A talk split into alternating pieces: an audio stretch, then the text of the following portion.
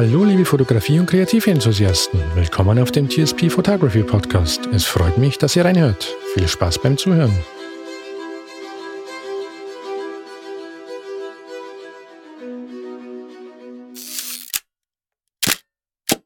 Hallo liebe Zuhörer, ich begrüße euch zu unserer heutigen spontanen Podcast-Folge. Es ist im Moment nichts geskriptet, also würde ich sagen, lassen wir uns einfach alle überraschen und beginnen mal mit dem heutigen Podcast. Ich bin gespannt. Finde ich gut. Du hast deine Kameras hier. Ja. Das finde ich total cool. Ich habe zwei meiner Kameras hier, mit denen ich hauptsächlich fotografiere. Schauen wir mal diese hier an. Eine Fujifilm X Pro 3. Genau, ja. Erzähl mir mal was über diese Kamera. Die Fujifilm X Pro 3. Ich habe sie mir zugelegt, weil sie mir A optisch wahnsinnig gefällt. Also man muss dazu sagen, die Fujifilm X Pro 3, die gibt es in unterschiedlichen Ausführungen, technisch immer im gleichen Segment. Jedoch ist sie vom Design her im Dura Black ausgeführt. Also mein Modell jetzt. Dann gibt es noch in, als Silber-Variante und als normales Schwarz. Im normalen Schwarz ist sie eher lackiert. Ich habe sie, wie gesagt, in diesem Dura ähm, Black. Fujifilm sagt, dass das eine extrem taffe Beschichtung ist. Mhm, jetzt wird sie gerade eingeschalten, die Kamera, also nicht wundern. ähm, es ist eine extrem beständige Beschichtung. Ich mag sie hauptsächlich diese Beschichtung, weil sie nicht reflektiert, nicht glänzt. Es ist eher matt. Und das ist auch schon der Punkt vom Einsatzgebiet dieser Kamera. Ich habe sie gerne als immer dabei Kamera. Also sie hängt auch wirklich gerne einfach nur mal so ohne Tasche einfach an mir, um mir, diese Kamera. Und sie ist dann sehr schlicht, fällt zumindest vom Design her nicht auf. Außer man hat es mit einem Fotografieliebhaber zu tun, dann kann es schon mal passieren, dass man darauf angesprochen wird. Aber ansonsten fällt der in Anführungsstrichen normalen Bevölkerung diese Kamera eher weniger ins Auge. Und deshalb ist es für mich die richtige Kamera und auch die richtige Beschichtung. Weil sie hübsch aussieht von der Farbe oder weil sie tatsächlich auch noch mehr im Kasten hat? Beides. Also zu A, weil wegen der Farbgebung an sich und B, weil sie natürlich auch einiges unter der Haube hat. Und also rein qualitativ kann sie auch mit den ganzen anderen Kameras mithalten, mit denen ich hauptsächlich auf Shootings arbeite. Also meine andere Main Hauptkamera ist die Fujifilm X-T3.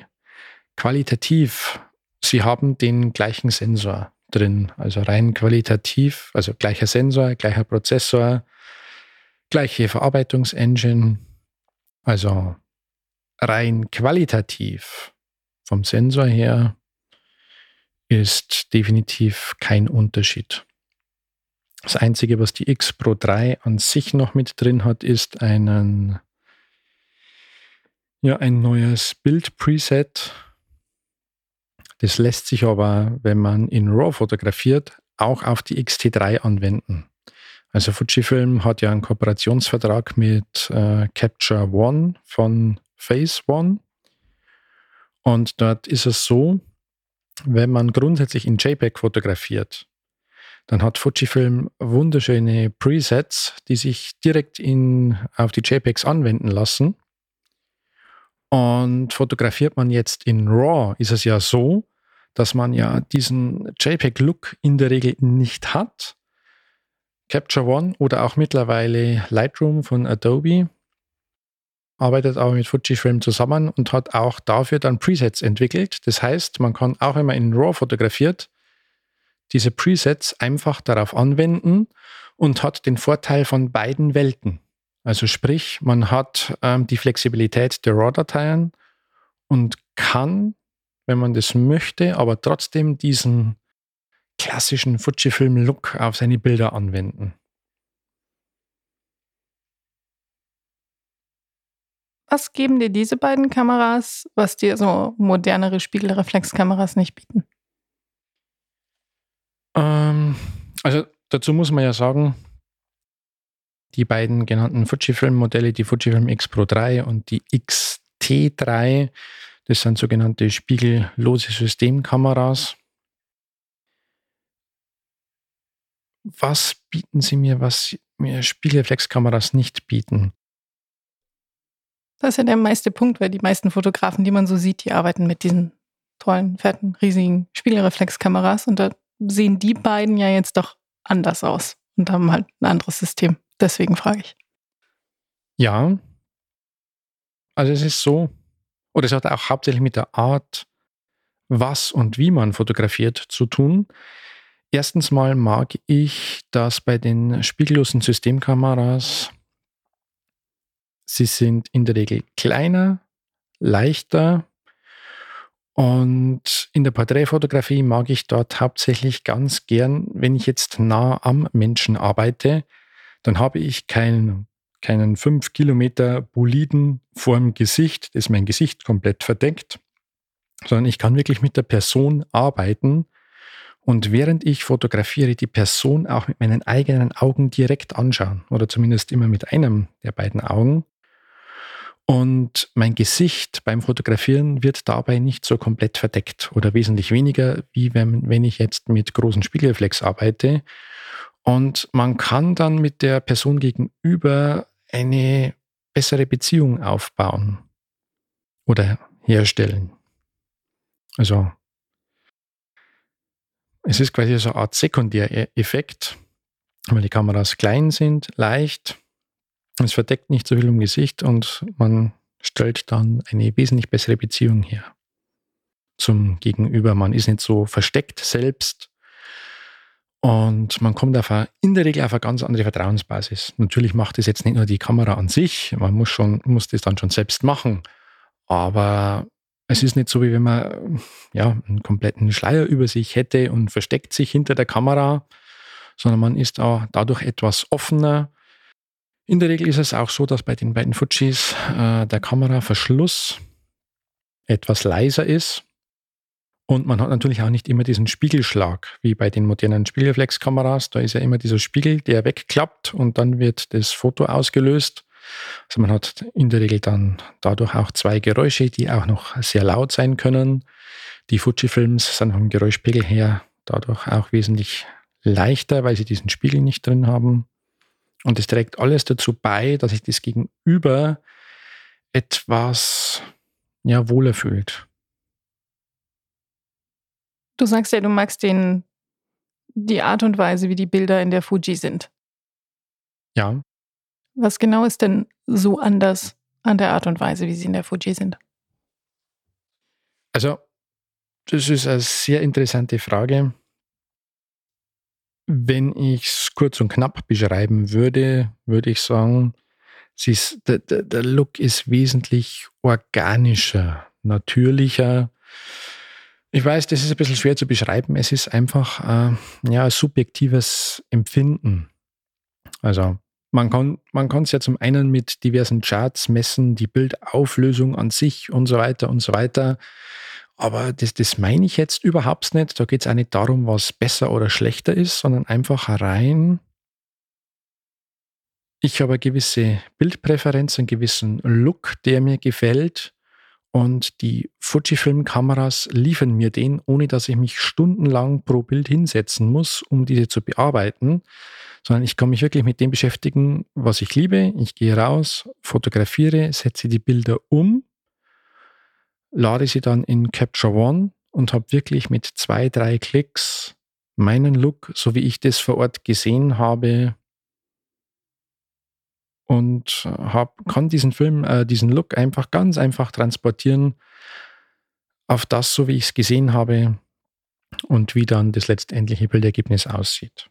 Und das ist das, was für mich Fujifilm so ausmacht.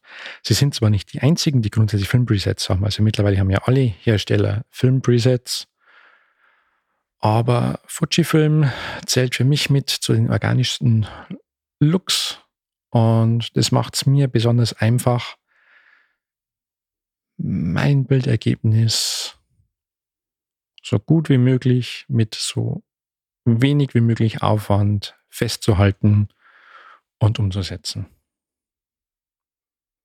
Du hast ja im letzten Post Podcast schon gesagt, dass du eigentlich gerne Schwarz-Weiß-Fotos machst. Ja. Und du machst das ja mit diesen Fotos auch, mit diesen Kameras auch. Richtig, ja. Also Fujifilm hat standardmäßig den äh, Fujifilm Across ähm, als Preset mit hinterlegt. Es ist auch so, ich fotografiere, wenn ich zum Beispiel mit der Fujifilm X Pro 3 fotografiere ähm, und fotografiere im Porträtsegment, also wenn ich Personen fotografiere, dann habe ich den Sucher so eingestellt auf den elektronischen Sucher. Und der Vorteil davon ist, ich sehe bei der Aufnahme schon, wie ist das Bild in den ganzen Helligkeitsverläufen her. Also der, der Look wird mir auch live sofort mit angezeigt vom jeweiligen Bild. Und das ist oftmals von Vorteil. In der Streetfotografie mache ich aber ganz oft äh, den umgekehrten Weg, weil die Fujifilm X Pro 3, die ich ja eingehend beschrieben habe, die hat auch, oder eins der Besonderheiten davon ist, sie hat auch einen optischen Sucher mit drin. So ähnlich wie es auch Leica äh, einen optischen Sucher hat. Die haben allerdings nur, also die M-Modelle von Leica, die haben allerdings nur diesen optischen Sucher drin. Die X Pro 3 von Fujifilm, die hat einen optischen und einen elektronischen Sucher kombiniert und man kann zwischen den beiden hin und her schalten. Und in der Streetfotografie zum Beispiel, dort zählt für mich wesentlich mehr, was passiert im Bild und auch außerhalb des Bildes. Also wer kommt wann in, ins Bild. Und deshalb verwende ich dort gerne den optischen Sucher. Da möchte ich mich allerdings nicht vom Look des Bildes ablenken lassen, weil da geht es darum, rein die Momente einzufangen und den, den Look und die Bildgebung, das überlasse ich dort alles der Kamera. Da gehe ich dann auch nicht her mit dem Handbelichtungsmesser und messe alles vorher aus, sondern es ist einfach ein Spaziergang. Und dort, wo ich grafische Elemente sehe, die zusammenkommen, in der Streetfotografie zum Beispiel, schaue ich nur kurz durch den Sucher, warte, bis sich entweder so ergibt, dass ich sage, das ist mein Bild und löse aus. Oder aber ich sehe etwas und halte das genauso fest und da möchte ich mich aber nicht von dem Look des Bildes ablenken lassen, sondern es ist mir wirklich nur wichtig, den exakten Moment so festzuhalten und deshalb liebe ich dort den optischen Sucher. Da möchte ich aber das Preset dann im Perfekt nicht sehen, weil da überlasse ich alles der Kamera und da blende ich das alles aus und ich sehe wirklich optisch, so wie man es von den Spiegelreflexkameras kennt, da sieht man ja auch nicht den Look der Bilder, sondern man sieht optisch durch die Linse und hier sieht man einfach optisch durch den Sucher und man sieht alles ohne Elektronik. Man ist dadurch auch wahnsinnig, wahnsinnig schnell, man hat keinen Verzug, weil es durch irgendwelche Prozessoren Signal laufen muss. Man sieht das alles rein optisch. Und wieso präferierst du jetzt Schwarz-Weiß-Bilder? Schwarz-Weiß-Bilder? Hm. Eine sehr gute Frage. Es hat mal ein berühmter Fotograf, ich kann den Namen tatsächlich jetzt auswendig nicht nennen, aber es hat mal jemand gesagt, wenn ich Personen in Farbe fotografiere, fotografiere ich deren Kleidung. Fotografiere ich Personen und Menschen in Schwarz-Weiß, fotografiere ich ihre Seele. Und das trifft es meiner Meinung nach wahnsinnig gut. Da sind wir schon wieder bei der Seele. Ja, ja, genau. Jetzt habe ich fast den Faden verloren. Ja, Schwarz-Weiß, wieso ich das präferiere. Ähm, also wie gesagt, den Spruch finde ich, der beschreibt schon sehr viel. Es ist so, ich habe oftmals das Problem, wenn ich Personen porträtiere in Farbe. Ja, ich fotografiere auch immer wieder mal in Farbe. Und da ist es so, mich lenkt die Farbe oftmals ab. Wenn, wenn ich zum Beispiel ein Close-up mache, dann ist es oftmals so, wenn die Person gegenüber von mir etwas aufgeregt ist, hat dann am Schluss noch irgendwelche farbigen Flecken im Gesicht. Ja, das gehört natürlich zur Person. Wenn man aber das Bild danach betrachtet, dann geht es ja nicht darum, dass man dann das Bild ansieht und sieht, oh, guck mal, hier ein roter Fleck, da ein roter Fleck, da ein roter Fleck, sondern man möchte ja immer etwas vermitteln, in, in die Seele des Menschen gucken. Ja, es ist sicherlich, es ist nicht möglich mit einem Bild. Aber es wird dadurch nicht besser, wenn ich mich von der Farbe ablenken lasse. Und zumindest mir geht es so, in Schwarz-Weiß, also wenn ich nur die monochromen Abstufungen habe im Bild, dann kann ich mich auf das konzentrieren, was mir wirklich wichtig ist. Es zählen nur noch mehr Formen, Strukturen und kann das sogenannte Gefühl im Bild selbst sprechen lassen und nicht nur die Farben an sich. Wenn es jetzt darum geht, ich habe irgendwo Personen, die in irgendeinem, in irgendeinem Grau irgendwo verschwinden und ich möchte gewisse Personen hervorheben, dann kann man das natürlich mit Farbe sehr gut machen. Aber das sind halt einfach Szenarien, in denen befinde ich mich sehr selten. Und darum ist die Schwarz-Weiß-Fotografie einfach für mich oftmals das Mittel der Wahl. Jetzt gibt es ja das Argument, die Augen sind das Tor zur Seele des Menschen. Ja. Jetzt sind Augen meistens farbig. Ja, nicht nur meistens, sondern immer öfter. Immer sehr wahrscheinlich, ja. Ja. Auch da ist es so, ähm, Augen sind definitiv farbig. Aber selbst da ist es ja so, würde ich zum Beispiel eine Art Makroaufnahme machen, also dass wirklich nur das Auge auf dem Bild zu sehen ist. Das, glaube ich, ist eins der wenigen Momente, wo ich sage, hm, okay, ich brauche diese Farbe, um wirklich die Nuancen dazwischen einzufangen. Aber ein Mensch besteht ja aus wesentlich mehr. Also der Mensch ist ja nicht nur das Auge, weil wie gesagt, wir können ja nicht wirklich in die Seele des Menschen blicken. Wir haben aber sehr viele Muskelpaare im Gesicht und mit denen bilden wir ja Formen und Strukturen ab. Und daraus leiten wir ja auch ab, wie ist eine Person drauf. Also wenn ich zum Beispiel lache, brauche ich ja sehr viele Muskelpaare dazu. Und es verändert die Form und Struktur. Ja? Und daraus erkennen wir, wie ist unser Gegenüber drauf. Hat aber oftmals nur mit Form und Struktur zu tun und viel weniger mit der Farbe. Also viel weniger. Sicherlich, man kann auch über gewisse Farben etwas feststellen, aber in der Regel ist es so, Form und Struktur. Und das kommt in Schwarz-Weiß besonders gut zur Geltung.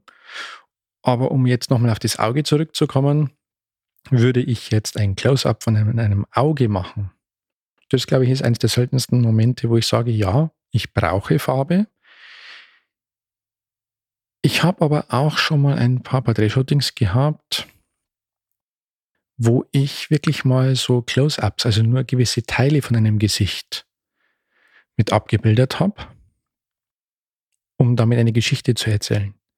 Und auch dort sind Detailaufnahmen vom Auge in Schwarz-Weiß und auch das kann funktionieren. Je nachdem, wie das Bild angeschnitten ist. Allerdings, wenn ich jetzt sage, ein klassisch, eine klassische Detailaufnahme von, nur von einem Auge, also dass wirklich nur das Auge zu sehen ist, würde ich, glaube ich, auch in Farbe machen. Aber wie gesagt, also ich bin kein Verfechter, dass ich sage, ein Bild ist nur gut, weil es schwarz-weiß ist. Oder wenn es schwarz-weiß ist. Ich sage ja nur, mein Mittel der Wahl für meine Fotografie und für das, was ich zeigen oder umsetzen möchte, ist oftmals einfach monochrom, also schwarz-weiß. Ich kenne viele Leute, die sehen von sich zum ersten Mal Fotos in Schwarz-Weiß. Und das Erste, was ihnen selber persönlich auffällt, ist, wie viele Falten, Narben und andere Unebenmäßigkeiten quasi haben, was ihnen in der Farbe quasi nicht auffällt. Ja, ist richtig.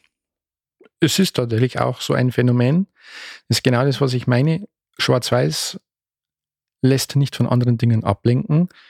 Insofern kann man auch sagen, dass dann wahrscheinlich gewisse Narben oder Falten oder Unreinheiten in der Regel mehr auffallen. Dazu muss man jetzt allerdings sagen, auch wenn's, wenn man es oftmals nicht gern hören möchte, also Schwarz-Weiß verstärkt es nicht, sondern es ist nur dieser Effekt, dass man es einfach nur besser wahrnehmen kann, weil man von nichts anderem abgelenkt wird. Also es ist jetzt nicht so, dass man ja, man hat ja nicht plötzlich mehr Narben, nur weil das Foto jetzt schwarz-weiß ist, sondern die Narben, die sind vorher auch schon da. Man wird nur von zu viel Farbe abgelenkt.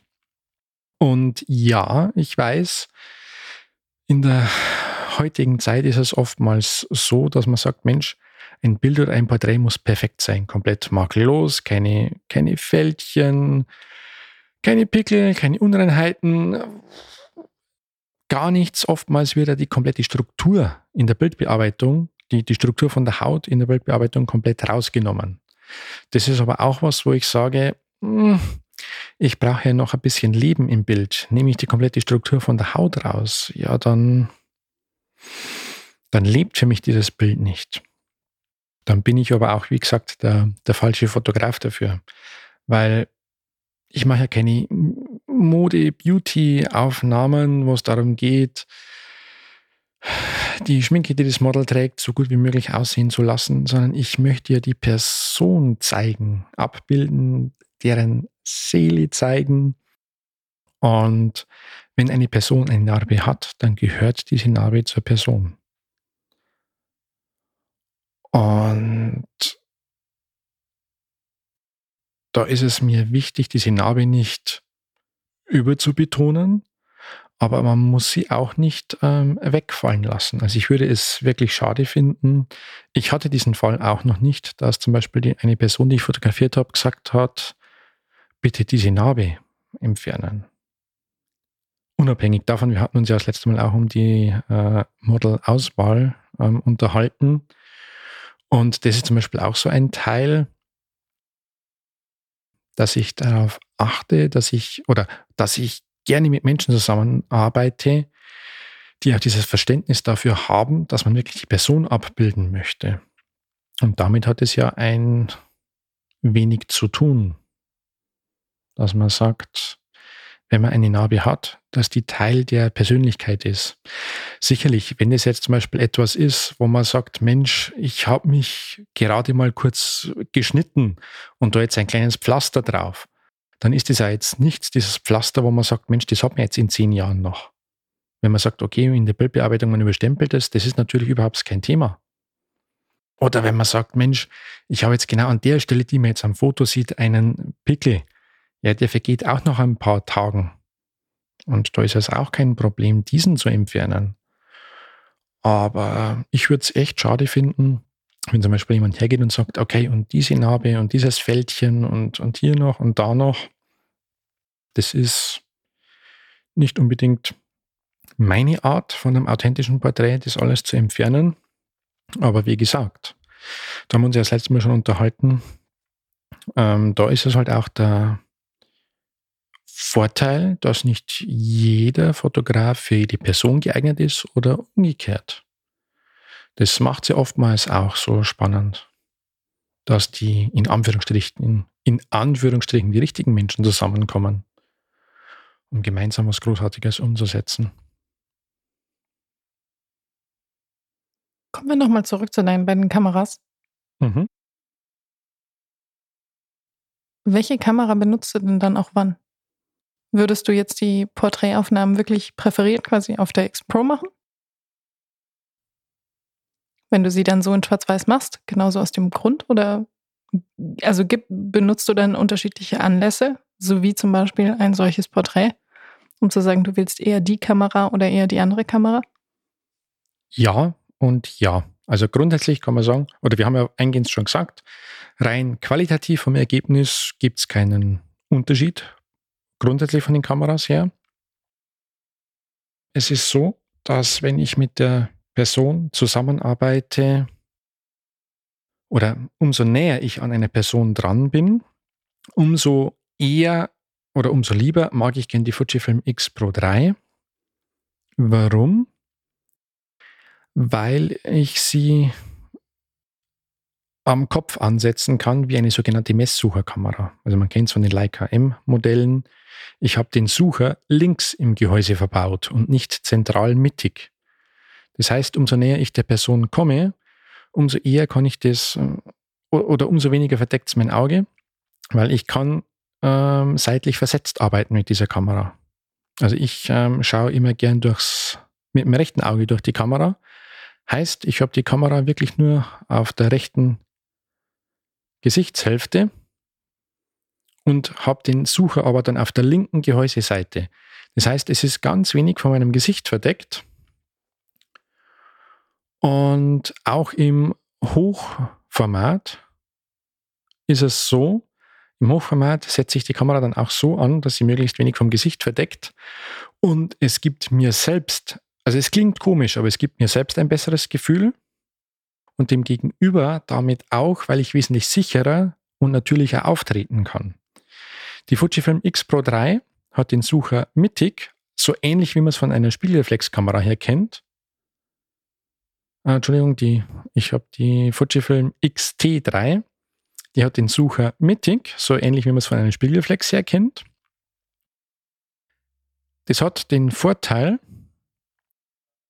dass wenn man schwere Objektive daran verwendet, dann ist es mehr ausbalanciert. Ja, weil alles über die Mitte geregelt wird. Und somit komme ich auch wieder zur eingehenden Frage, welche Kamera verwende ich wann?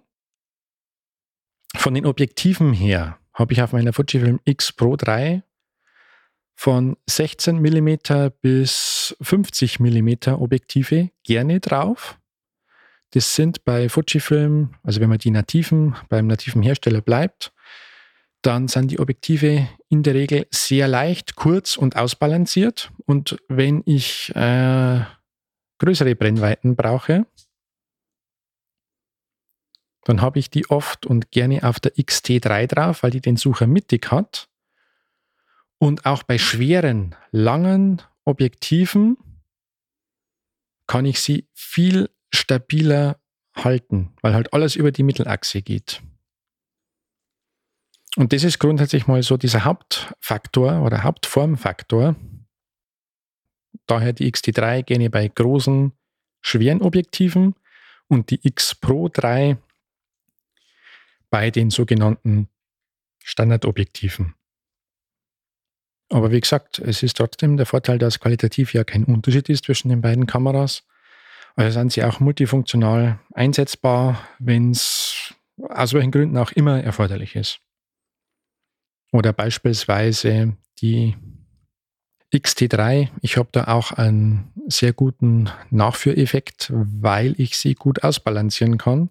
Heißt, wenn ich eine Person aus dem Gen heraus fotografieren möchte, bei einem Shooting, also Model Walk, würde jetzt etwas komisch klingen, aber wenn ich sage, Mensch, ich möchte jetzt eine Person aus der Aktion heraus fotografieren und sage, die Person soll doch bitte mal gehen und ich gehe ebenfalls, dann tue ich mich mit der XT3 viel leichter, weil sie halt mittig ausbalanciert ist.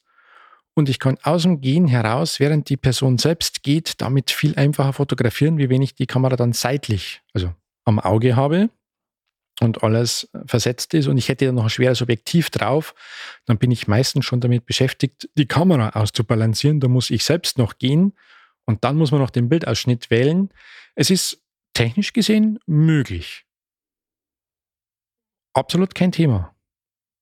Aber der Formfaktor, der macht's. Und das ist auch äh, mit der Grund, warum ich Fujifilm zum Beispiel gerne mag oder mit denen gerne arbeite, weil ich muss mir nicht überlegen, qualitativ, sondern ich muss mir eigentlich erstmal nur überlegen, welches Tool ist jetzt im Moment für das, was ich umsetzen möchte, am besten geeignet. Und nicht erstmal davon abhängig machen, ähm, qualitativ und dann erst, welches Tool ist für mich geeignet. Sehr interessant. Ich glaube, eine letzte Frage habe ich noch. Ich denke gerade an dein Intro. Ja. Da, da höre ich ja auch unterschiedliche Kameras. Mhm. Also eine davon ist definitiv keine Fujifilm. Richtig, ja. Ähm, die Kamera, die man am Schluss hinten raushört, das ist die ähm, Hasselblad 501 CM, wenn es jemanden ganz genau interessiert. Das ist eine analoge ähm, Kamera aus dem, mit dem sogenannten Mittelformat. Das ist ein echter Klassiker. Mit diesen Modellen ist sogar die Erde fotografiert worden oder die ersten Bilder von der Erde ähm, sind mit diesem Hasselblatt-System gemacht worden. Also die NASA hat sich extra solche Modelle umbauen lassen. Also da steckt echt noch Weltgeschichte drin in diesen Kameras. Die sind auch komplett von A bis Z Handarbeit, werden leider heutzutage so nicht mehr produziert, diese Modellserie. Ich hoffe jedoch, dass das mal wieder kommt, dass das mal wieder auflebt. Im Moment ist sogar noch eine geplant. Aber nochmal, um auf die Thematik an sich zurückzukommen. Ich arbeite auch immer wieder und gerne mit analogen Kameras, also auf Filmmaterial. Und das spielt auch oder ist, ist tatsächlich auch eins der Gründe, warum ich zum Beispiel jetzt die modernen Fujifilm-Kameras so mag, weil ich dort diesen organischen, analogen Look habe. Also zumindest ist es eine, in Anführungsstrichen, Einbildung von mir. Weil, wie gesagt, ähm, Look, es ist, es ist ja immer etwas, ähm, was die Person an sich präferiert. Und wenn ich mit meiner Hasselblatt fotografiere oder auch mit meiner Mamiya Mittelformat, dann ist es so, dass ich mir einfach den entsprechenden Filmtyp auswähle, der mir zusagt. Man entwickelt die Filme und hat dann das Bildergebnis so, wie man sich das vorgestellt hat. Also es braucht natürlich sehr viel Erfahrung, aber ich glaube, das wäre wahrscheinlich äh, Thematik für einen extra Podcast. Das wird hier den Rahmen wahrscheinlich sprengen. Ähm, aber das war eins der Gründe, warum ich zum Beispiel gesagt habe, okay, Fujifilm taugt mir, weil da erreiche ich auch digital annähernd den Look, so wie ich ihn von meiner Hasselblatt oder von meiner Mamiya so sehr liebe, weil es einfach dem sehr nahe kommt. Allerdings das Feeling drumherum komplett kann man natürlich nicht ersetzen, weil es hat wirklich was, wenn man so ein Hasselblatt in der Hand hat, legt den Film ein, spult äh, das Magazin an die entsprechende Stelle, setzt das Magazin an, also es ist echt wie, wie, wie, wie eine Art Yoga oder Meditation beim Fotografieren, wenn man mit äh, so einer Filmkamera arbeitet. Also wer die Chance hat und noch irgendeinen Bekannten hat oder Verwandten, der mal so eine analoge Kamera hat, ich kann es jedem nur empfehlen, einfach mal in die Hand nehmen und das aus dem Kopf streichen da, da, also man muss erstmal diese Unsicherheit loswerden, die man wahrscheinlich am Anfang haben wird, weil im Digitalsegment, man kann jederzeit auf den Knopf drücken, schaut sich am Display das Ergebnis an, das man gerade gemacht hat. Das ist natürlich bei den ganzen analogen Kameras nicht möglich. Wenn man allerdings sich trotzdem traut und einfach mal rausgeht und das Fotografieren anfängt, irgendwann verliert man dann dieses Gefühl mit, ich muss meine Bildergebnisse ja permanent kontrollieren. Und wenn man diesen Punkt überwunden hat, dann merkt man eigentlich, was das für eine Befreiung ist und was einem das für eine Freiheit, für eine kreative Freiheit gibt, wenn man dann analog arbeitet. Und vielleicht schafft man es dann auch irgendwann, das im digitalen Segment ebenfalls umzusetzen. Und das ist was, das mir eigentlich sehr viel gibt, weil man sich wirklich auf das konzentrieren kann, im, vom analogen Segment her, aufs wirkliche Arbeiten mit dem Model man muss natürlich zuerst das Handwerk erlernen, damit man weiß, wie funktioniert Belichtung. Das muss man aber im digitalen Segment übrigens auch. Das darf man ja oftmals nicht vergessen. Nur als sogenannte Chimping, also als Mogeln, Schummeln, aufs Display schauen, ist da halt im digitalen Segment viel einfacher. Es geht im analogen Segment nicht so einfach. Aber man erreicht dabei halt einfach so eine Art Zen-Moment. Man kann, egal ob man es möchte oder nicht, man kann nicht kontrollieren. Und irgendwann verliert man das Gefühl, kontrollieren zu müssen und kann dann wirklich einfach nur arbeiten und sich auf das Gegenüber konzentrieren.